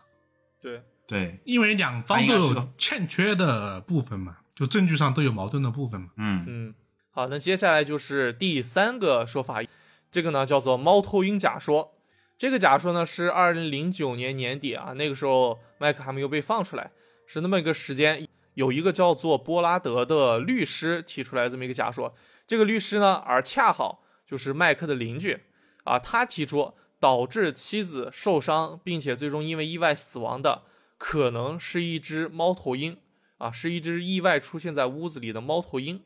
啊，它的依据呢，主要有以下几点。第一，就是当时那个时间段，在那片区域里，确实是出现过几起猫头鹰伤人的案件的，就不止一起猫头鹰伤人的案件，所以说这个事儿确实是有可发生的可能性的。第二点，就是在妻子的头发上，警方是确实发现了一根啊细微的猫头鹰羽毛的，而且还发现了树枝，并且嗯。妻子就是被发现的时候，她的双手确实是都有抓着头发，甚至有头发是被连根拔起的，就像是有什么东西啊飞到她的头上，然后妻子在努力的挣脱，试图摆脱的那么一个样子，就抓头发，然后还不小心把头发拔下来的样子。这是第二点，就是第三点，就是也是这个假说支持者最幸福的一个条件，就是妻子后脑勺不是当时说了是有七道伤口吗？当时警方是把这七道伤口分成了三个区域，其中第三个区域的伤口是两个三叉戟形状的裂痕，就是伤口组成的。它的样子非常像是猫头鹰的爪子，就是前面三个，嗯后面一个，这样连在一起一起的那样的一个伤口，就感觉像是猫头鹰抓出来的样子我。们也会放放图片的那个对头部的伤口。对，大家到时候可以去看一下。但是呢，这个假说最后也是就是没有充足的证据去证明。你说猫头鹰啊出现过，但是妻子的头上就那么一点点羽毛啊，打就根本不像是一个真的和猫头鹰搏斗过的那么一个痕迹。你嗯死者的身上起码应该出现更多的，或者说现场出现更多的羽毛，这样才比较合理，对吧？嗯，对，因为这种鸟禽类，其实我们都能想象，它一旦是有这种剧烈的扑腾啊、或者是与人或者是与什么东西发生了搏斗，或者是冲撞，那现场不可能只留下一个非常非常细微的羽毛，现场应该会有这种大片大片掉落的这种羽毛。对，对，这是一个点。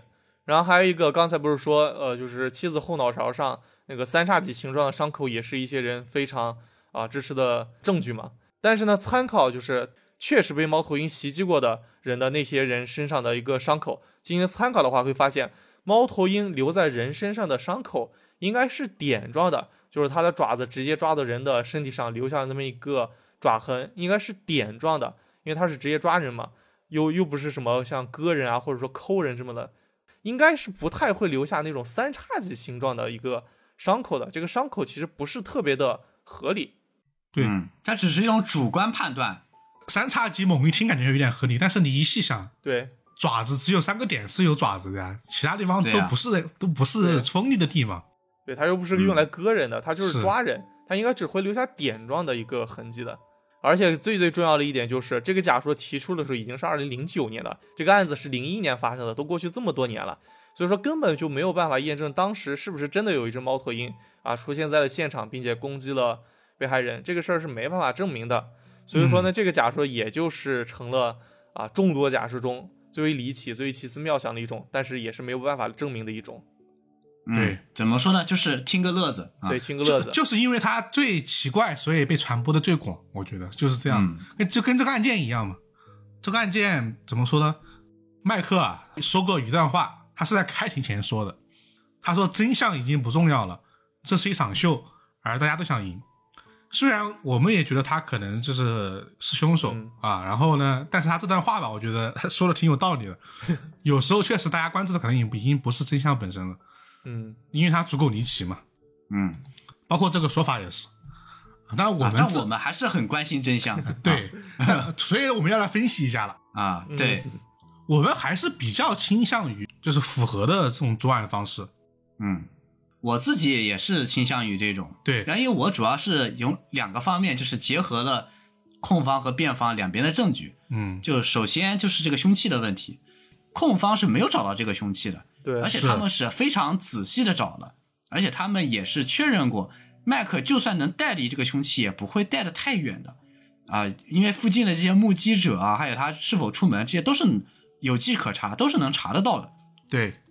所以说这个凶器算有，也不会太远。嗯。呃，如果说不是这个吹火棍，就算是用这个钝器击打人致死，那就像李昌钰博士说的，现场这个挥洒型的血迹没有找到，所以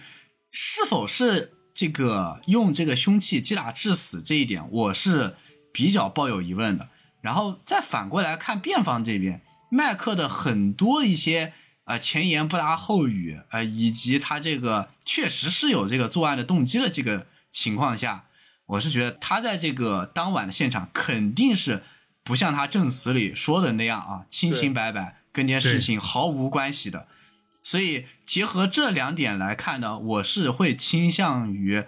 呃，因为麦克如果想杀死他妻子，如果不使用凶器的情况下，想留下那七个伤口实在太难了啊！他又没有练过铁砂掌，对吧？而且如果说是徒手跟死者进行这个搏斗的话，就算死者的力量可能相对来说是女性，力量可能弱于这个曾经的这个退伍军人麦克，他也会留下应该是更多的这个现场的这个搏斗的这个痕迹，而且他要杀你，你总会要跑吧？他徒手，他总不能一口气一下子就把人这个手刀从后脑勺把人劈死吧？也不太现实。嗯，那如果是就算你打不过，你要跑，那血迹也不会围绕在这一块，而是有一个明显的这个路径形成的这个案发现场。嗯那这块好像又没有出现，呃，所以说结合两边的情况，我个人还是觉得妻子可能确实出现了从楼梯跌落的情况，而丈夫呢，首先什么都没干，但是他还进行了补刀，比如说他脖子上的那个伤口，嗯他是不是掐住了妻子，给了他这个压死骆驼的最后一根稻草的这个伤口？我觉得也是有可能的。对，他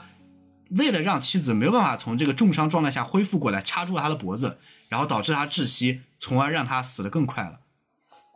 或者甚至有可能那七道伤口其实就是他抓住妻子的后脑勺，然后往楼梯边缘上磕出来的。那应该不是，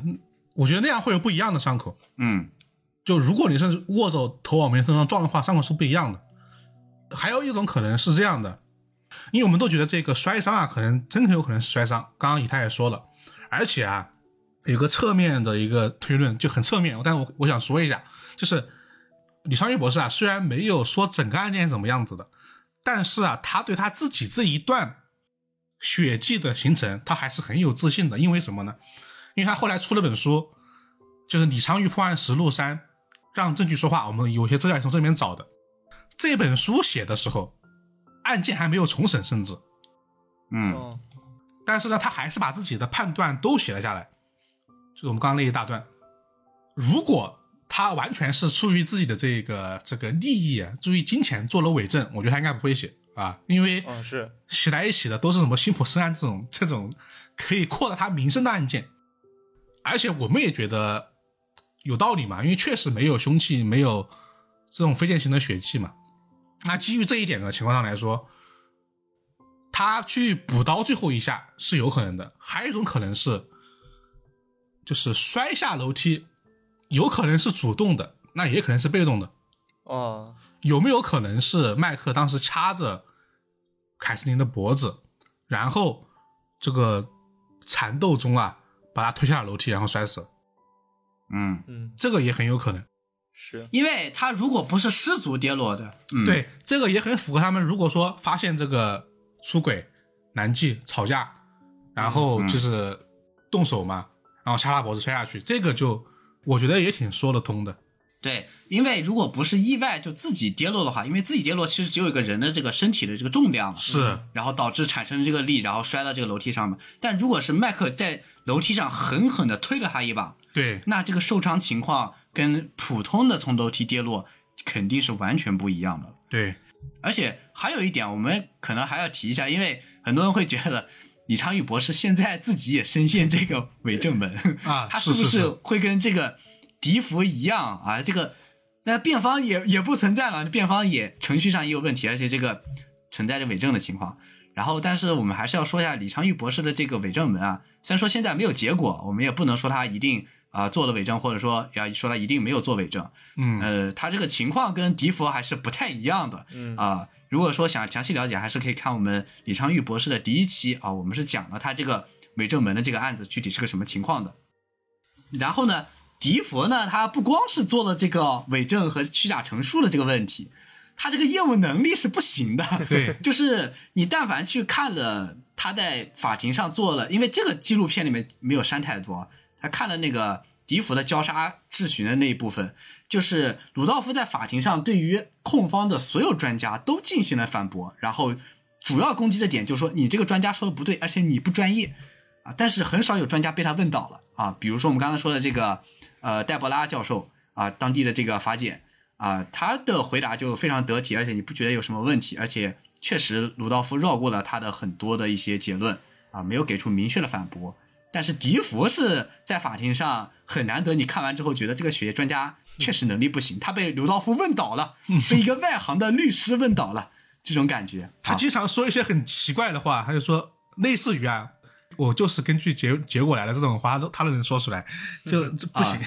就感觉他业务能力不行，上庭经验也不行。嗯他声称自己有两百起，实际没有嘛？但是李昌钰实打实的有两千起了，这个是嗯很碾扎压级别的实资料。差距嘛。啊，对，所以发现这这个点呢，我们就啊说到这儿。嗯，我们先不论意外那一趴，我们就先说凶器这一趴。没有甩落型的血迹这一点，那确实很好理解。我觉得换个别的专家来说，我们也能理解嘛。嗯啊，这个确实是一种矛盾。然后我们刚刚那个那个猜测的话，也很符合说，比如说推下楼，他可能确实当时没死，因为确实这个血迹有个很长的干涸情况嘛。我觉得当时可能麦克啊想到这个保险跟钱的问题，他就没有救人，因为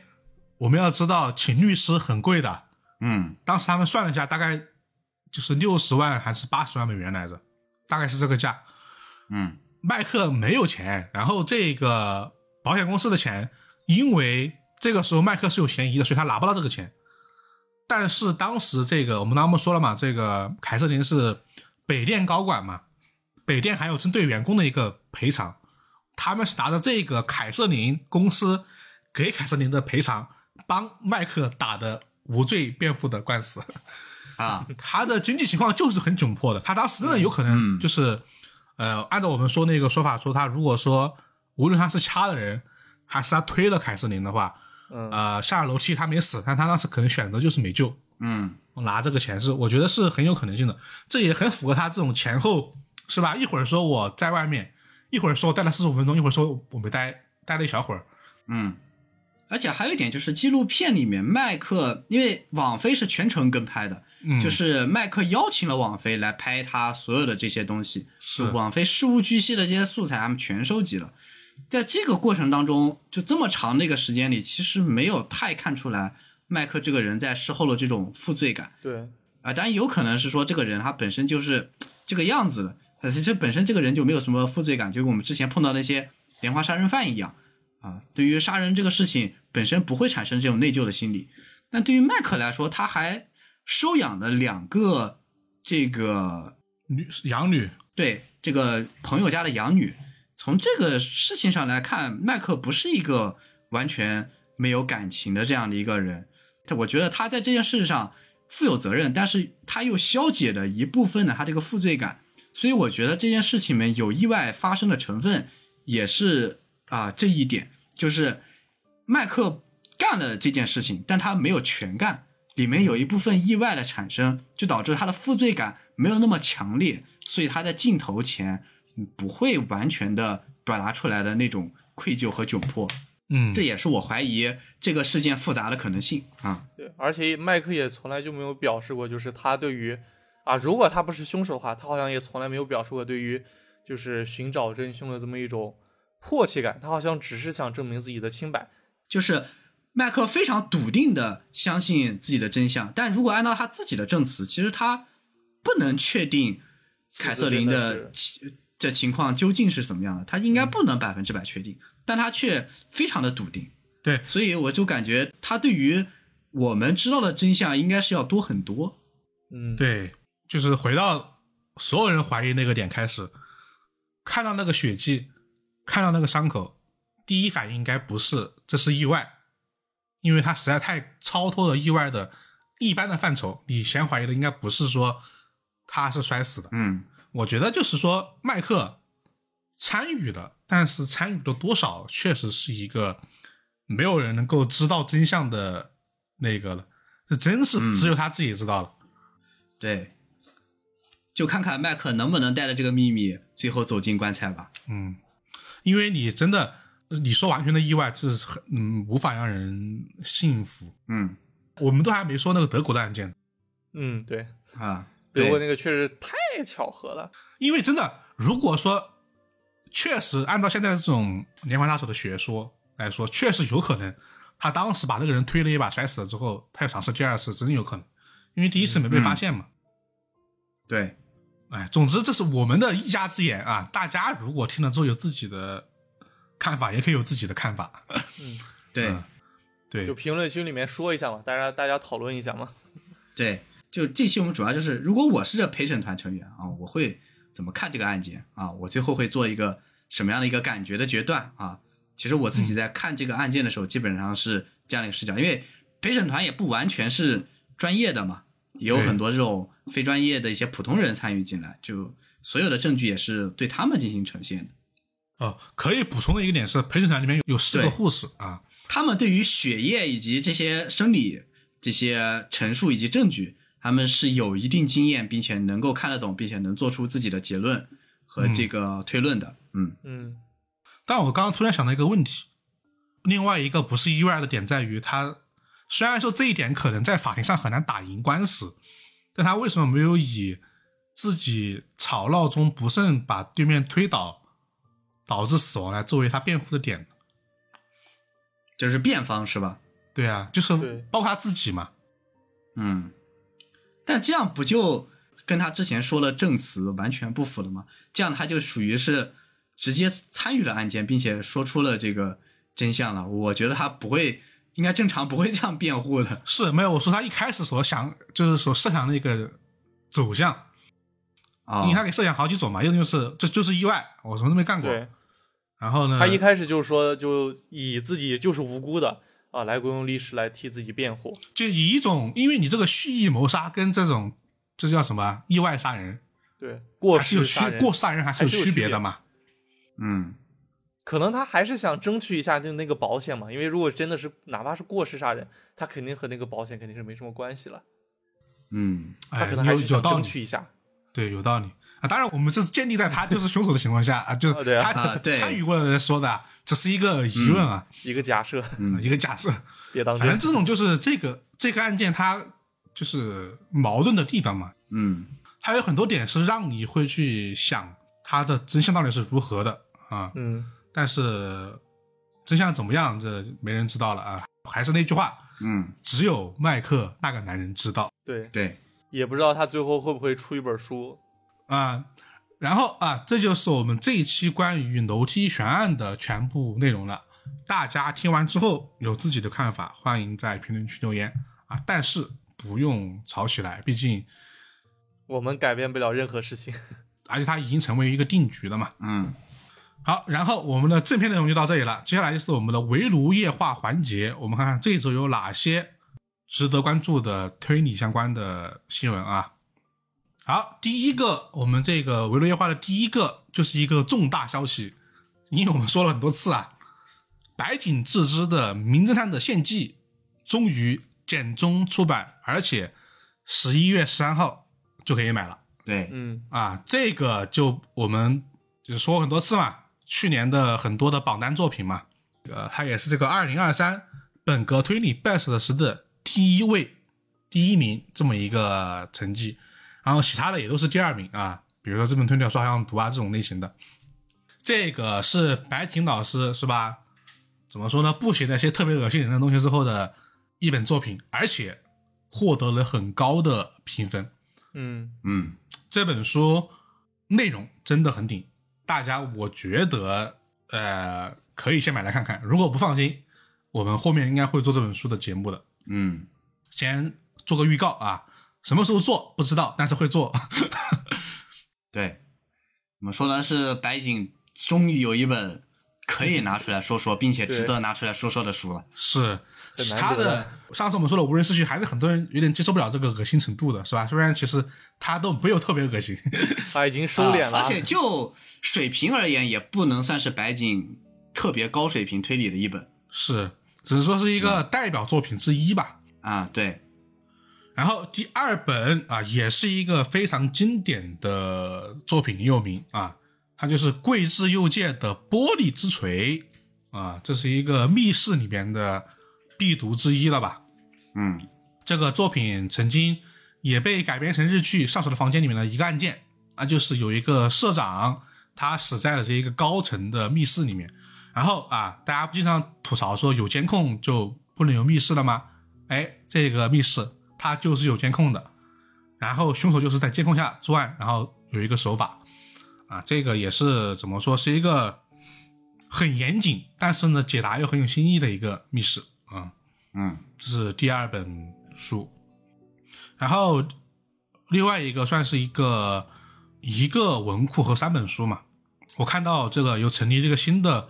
感觉啊，现在不确定，应该是又多了一个出推理小说的品牌，叫蜘蛛文库。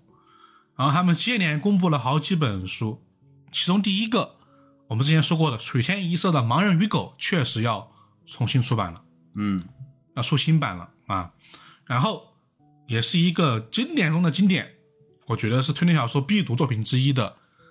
西村俊太郎的双曲线的杀人案也要出哦新版了。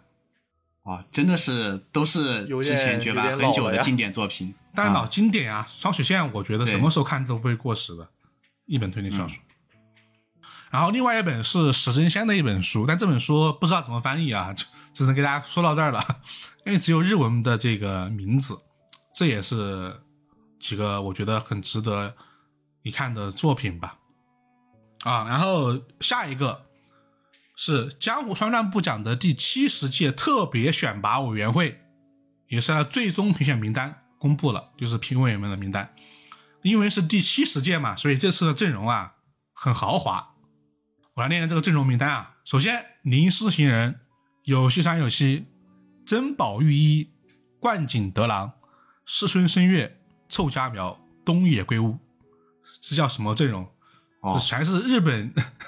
至少是一线作家的阵容，是吧？国家队，日本推理国家队、啊是吧？对，差不多了。嗯，对，起码是个 A 队嘛，国家 A 队。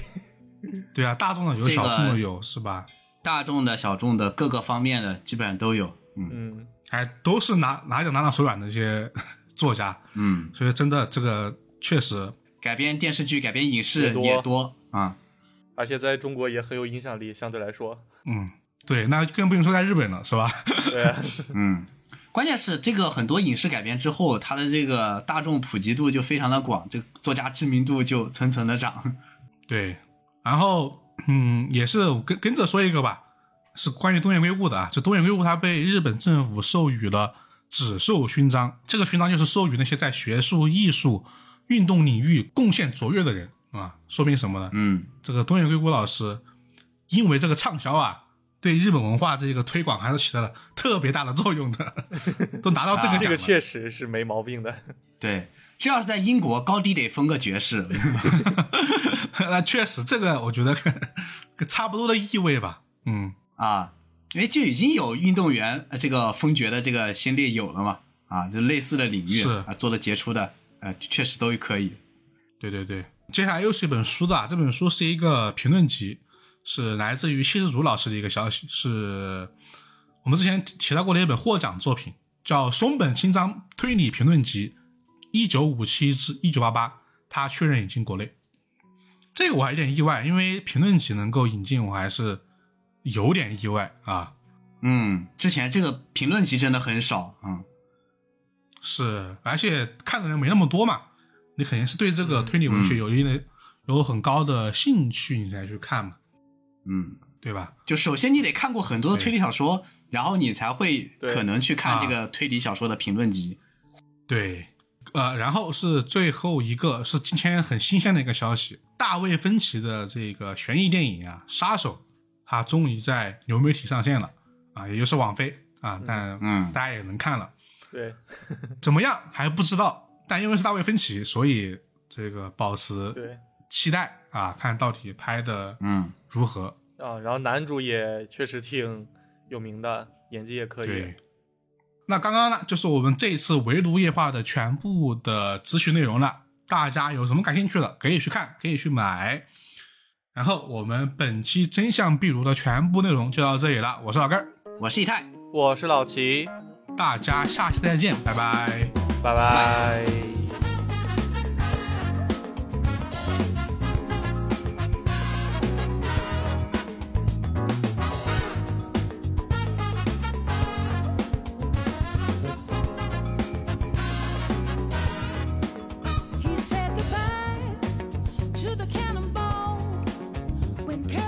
在节目音乐的最后，感谢以下这些给我们战场的听众朋友们：玉手洗贡丸、碧海南山、T O T O M O、甘之如罗、C H U C K K I L M、迷你鲨鱼小吃、皮卡下划线 I R Y、一二陈皮、S P O N G E E、卢卡七七七、花花牛下划线 U S L L、S O B S C O B E R。豆小丸、想养猫的 R E N、张信哲圈外女友、我欲饮酒高阳池、十一文、二十四 K 金南瓜、平南观月宁七现实、怡口年、仙宁白鹤、小牛下划线 T S G P。再次感谢以上这些听众朋友们的赞赏，我是老根，我们下期再见，拜拜。